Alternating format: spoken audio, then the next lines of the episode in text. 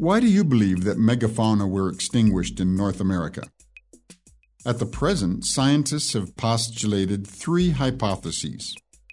One, when the climate became drier and hotter, many animals were unable to adapt. Two, new diseases brought by animals coming from Asia and South America killed the American megafauna.